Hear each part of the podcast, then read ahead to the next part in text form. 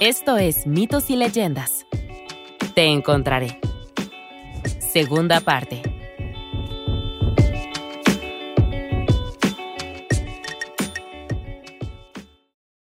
Primero metió los pies en las agitadas olas, perdiéndose en las aguas iluminadas por la luna de la costa. Bajó y bajó unos seis metros mientras la presión aumentaba a su alrededor. Con un pataleo y los brazos en flecha, comenzó a subir a la superficie para tomar aire, pero algo le llamó la atención, algo que brillaba en las aguas oscuras. Se dio la vuelta y se sumergió más profundamente. De pura suerte encontró una cueva e irrumpió en la bolsa de aire justo a tiempo. Jadeando, Tocoyo parpadeó y contempló la imagen más inesperada. Allí, en el centro de la cueva, se encontraba una estatua desfigurada y desechada del emperador. Era el mismo hombre que exilió a su padre, aunque la estatua hacía que el gobernante pareciera fuerte y poderoso a pesar de llevar años enfermo. Aquí, de pie ante su imagen con un cuchillo, Tokoyo consideró aportar a la desfiguración. Lo único que había hecho su padre era sugerir en privado al emperador que, tras una década de enfermedad, Tal vez debería haber un plan de sucesión para salvaguardar el futuro del imperio. Y el emperador lo había echado. Pero aunque el emperador se merecía cada uno de los cortes que Tokoyo deseaba hacer, algo la detuvo. Se dio cuenta de algo. Uno de los supersticiosos aldeanos probablemente vio la estatua desfigurada del emperador mientras buceaba y lo confundió con un monstruo acuático, entonces, después de esa temporada de pesca particularmente mala, los aldeanos habían buscado una solución. Ahora comprendía que no había ningún monstruo. Riéndose, se zambulló de nuevo en el agua y se dirigió hacia la superficie. Qué pintorescos y ridículos eran los aldeanos al creer en un monstruo acuático. Pensó con cada patada y cada brazada.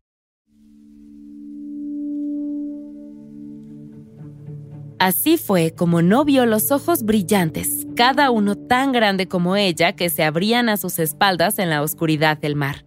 Al igual que el nivel de agua en Super Mario 64 que me aterrorizaba a los nueve años, había un monstruo que acechaba en las profundidades. Vivía en una enorme y sinuosa cueva que se extendía bajo la isla, y estaba aquí para el siguiente sacrificio. Sin previo aviso, el monstruo se deslizó desde su cueva y rodeó a Tokoyo en el agua, enroscándose completamente a su alrededor. A la criatura le gustaba jugar con sus víctimas, bloquearles el paso y ahogarlas lentamente con terror antes de comérselas justo antes de que perdieran el conocimiento. Por eso, cuando golpeó a Tokoyo para asustarla y burlarse de ella, nunca imaginó que esta humana sería diferente a las demás y la daga enterrada en su costado fue una sorpresa dolorosa. Ahora bien, si tenemos en cuenta el tamaño relativo tanto de Tokoyo como del monstruo acuático, una pequeña daga en una serpiente gigante es más o menos como un intenso corte de papel. Desagradable, pero no mortal. Sin embargo, el monstruo estaba tan sorprendido de enfrentarse a un arma de cualquier tipo que trató de alejarse para recuperarse y averiguar lo que acababa de suceder. Al hacerlo, arrastró todo su cuerpo contra la daga, desollando una gran parte de su propio costado. En segundos, Tokoyo se encontró libre y flotando en una nube de color rojo. Al principio entró en pánico, pero luego se dio cuenta de que era su oportunidad de escapar. Miró de izquierda a derecha, pero todas las direcciones parecían estar bloqueadas por el enorme cuerpo del monstruo. Todas las direcciones, excepto los ojos brillantes. En la nube de sangre, Tokoyo pudo ver los ojos confundidos del monstruo. ¿Acaso no podía verla en el caos? Valía la pena intentarlo. Rápidamente nadó, esquivando las escamas y la cola, hasta que su silueta quedó a la vista. Por supuesto, para ese momento el monstruo ya no podía hacer nada para detenerla. Fue lo último que vio el monstruo acuático desde su ojo derecho. Inmediatamente un nuevo rastro de rojo arremolinado fluyó por la corriente, y mientras la criatura huía hacia su casa, se estrelló contra las rocas, agitándose de dolor. En ese momento Tokoyo tuvo que tomar una decisión. En lo alto, la luz de la luna distorsionaba la superficie del agua como un portal hacia una segunda oportunidad en la vida. Si volvía a Edo, podría volver a intentarlo. pero abajo sentía la pérdida de las docenas de mujeres jóvenes sacrificadas a esta bestia desconocida. ¿Cuántas otras morirían también si ella dejaba vivir al monstruo? Decidida, se lanzó hacia el monstruo que seguía chocando contra las rocas intentando encontrar la apertura de su cueva. Pero en lugar de atacar desde arriba, Tokoyo nadó por debajo de la serpiente y clavó su cuchillo en su vientre desprotegido. De nuevo el monstruo intentó huir, esta vez hacia el mar abierto, y mientras huía, Tokoyo se mantuvo firme y empujó la daga hacia arriba, cortando su vientre expuesto desde la cabeza hasta la cola. A medida que lo hacía, los órganos se derramaban y se hinchaban en la neblina sanguinolenta, hasta que por fin todo terminó. El monstruo estaba muerto. Tokoyo no tardó mucho en salir a la superficie, recuperar el aliento y ver a la pareja de madres e hijas que seguían bajando hacia la aldea. Saludó y saltó sorprendiéndolas. Se suponía que la joven estaba muerta, ¿no? En poco tiempo Tokoyo compartió que el monstruo del agua ya no existía. Sus restos incluso habían subido a la superficie como prueba morbosa, pero había algo más ahí abajo. Las cuerdas y los músculos podrían traerlo a la orilla. Y así fue como madre e hija corrieron a la aldea, contaron a todo el mundo de Tokoyo y su valentía, volvieron con provisiones y ayuda. ¿Esa niña visitante que mendigaba en las calles había matado al monstruo? Esto era algo que todos tenían que ver. La imagen de la serpiente hinchada que se balanceaba sobre las olas fue una celebración total. Los aplausos sonaron para Tokoyo, la chica con una historia que perdurará durante generaciones. Ella los había salvado a todos. También había encontrado la estatua del emperador, perdida hacía tiempo. Estaba muy desfigurada y en mal estado, pero estaba aquí, y pronto sería restaurada en el centro del pueblo. Tokoyo sonrió, feliz de haber hecho algo grande en este mundo. Y mientras la gente la aclamaba, comenzó a tener esperanzas una vez más. Tal vez a cambio de salvar a la aldea, alguien estaría dispuesto a ayudarla a encontrar a su padre. Dirigiéndose al grupo más cercano a ella, les explicó todo sobre su padre y les preguntó en dónde mantenía el emperador a los exiliados. De repente, un silencio se apoderó de la multitud. Algunas personas ofrecieron detalles vagos como al norte o en lo profundo del bosque, pero nada más. Fue entonces cuando Tokoyo sintió un toque en su hombro. Tenemos que irnos, Ahora, susurró un anciano. Era el primer hombre que había conocido en la isla, de la pareja que la había acogido al principio. Tokoyo no lo entendía. ¿Por qué? Estaban celebrando, y ella estaba a punto de descubrir dónde estaba su padre. No, no lo están, siseó el hombre y señaló a la multitud. Varios rostros serios la miraron, acercándose cada vez más. Los hombres del emperador. Había cometido un grave error. Sé dónde está. Ven conmigo. Rápido. Dijo el anciano, y juntos se escabulleron entre la gente. En las afueras de la ciudad, el carruaje del hombre estaba esperando. En pocos minutos se alejaron a toda velocidad hacia el norte y a través del bosque. El hombre explicó que había sabido la respuesta a las preguntas de Tokoyo todo el tiempo, pero que no había podido compartirla antes. Él había sido un terrateniente de la isla y la conocía bien. Todos los exiliados se encontraban en un pueblo al norte. Solo tenían que llegar ahí, rescatar a su padre y subir al primer barco que encontrara.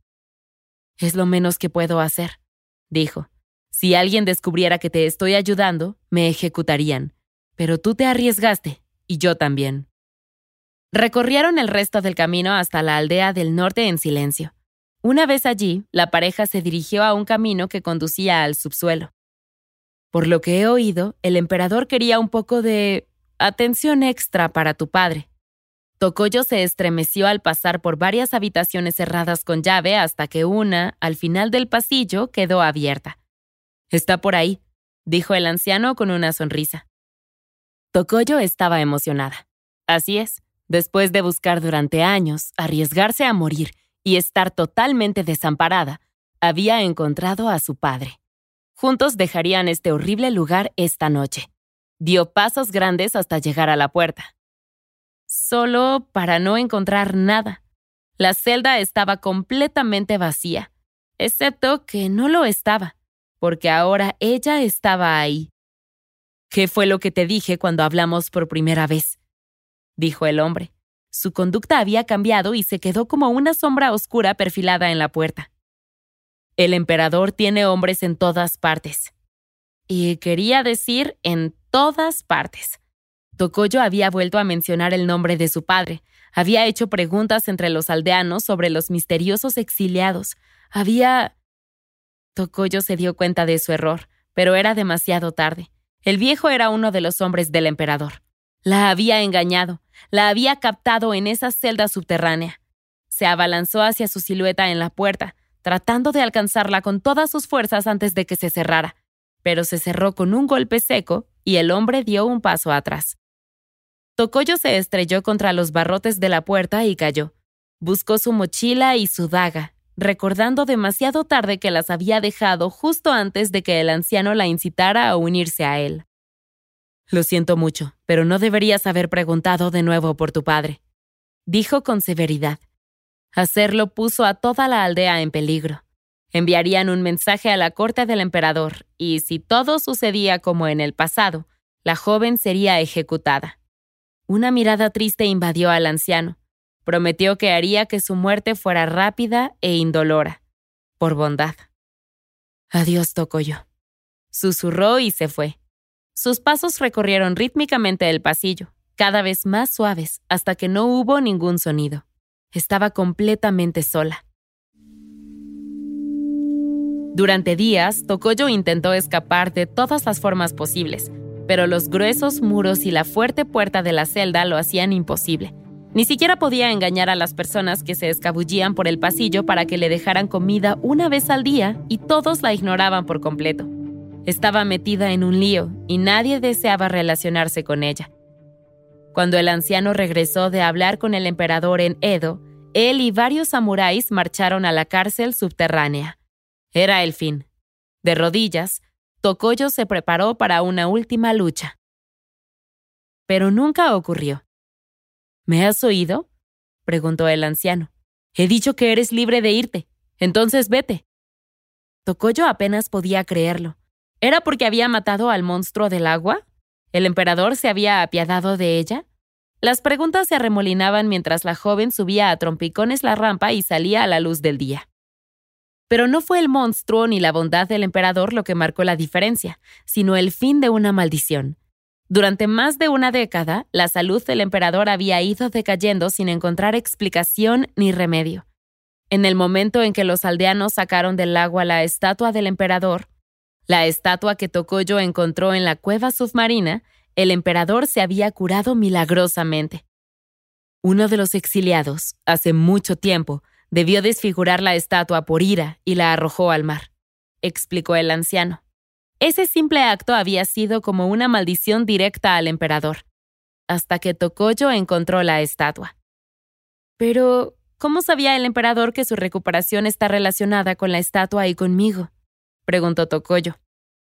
Con lágrimas en los ojos, el anciano contó que, cuando fue a hablar con el emperador, se sorprendió al verlo con mejor salud que nunca, fue un cambio tan drástico y abrupto que todos sabían la fecha y la hora exactas en que se produjo la curación. No podía ser una coincidencia. El anciano lo sabía y había compartido todo sobre Tokoyo, la estatua y el monstruo del agua. Tanto tú como tu padre son libres y pueden volver a Edo, dijo. Su padre iba a ser restituido y ella recibiría altos honores en el tribunal.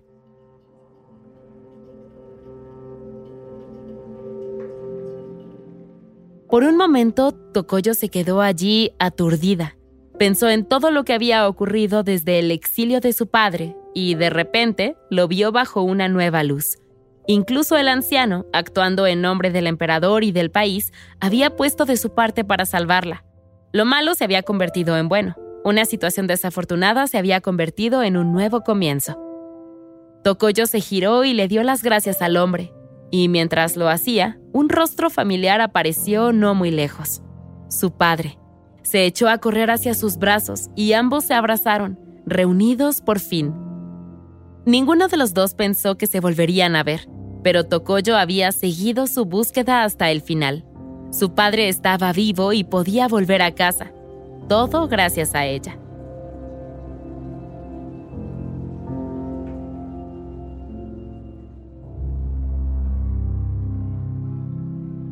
La criatura de esta semana es el mono zorrillo de Florida, Estados Unidos. El mono zorrillo es pie grande, pero apestoso. Y eso es decir mucho porque probablemente pie grande no presta mucha atención a cosas como la higiene.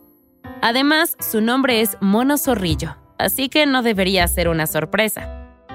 La historia de esta criatura no es larga. Se han reportado avistamientos en todo el sur de Florida de una criatura grande, apestosa y parecida a un simio. Las posibles explicaciones incluyen simios apestosos reales, osos negros y también tipos olorosos y peludos con barba. Después de todo, en Florida hace bastante calor y parece totalmente posible que un tipo peludo en los años 70 se olvidara de ponerse desodorante un día y naciera una leyenda, ¿verdad?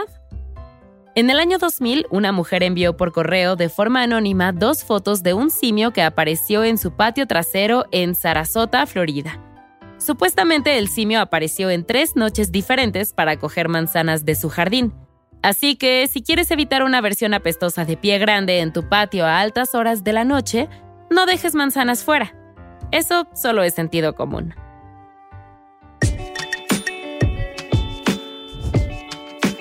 Eso es todo por esta semana. Mitos y Leyendas es un podcast de los creadores de Myths and Legends y Sonoro. Todas las historias y los episodios se basan en la exitosa franquicia de podcast Myths and Legends de Jason y Carissa Weiser. Nuestro tema principal es de la banda Broke for Free y la música de la criatura de la semana es de Steve Combs. Existen enlaces a más música en las notas del podcast.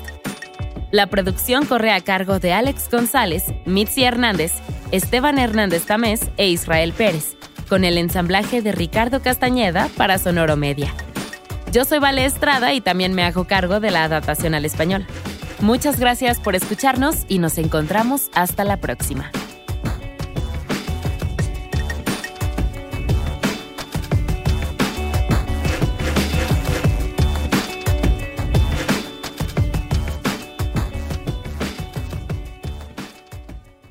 Judy was boring. Hello. Then Judy discovered ChumbaCasino.com. It's my little escape. Now Judy's the life of the party. Oh, baby, Mama's bringing home the bacon. Whoa, take it easy, Judy. The Chumba life is for everybody. So go to ChumbaCasino.com and play over 100 casino style games. Join today and play for free for your chance to redeem some serious prizes. chumba ChumbaCasino.com. No purchase necessary. Void where prohibited by law. 18 plus terms and conditions apply. See website for details.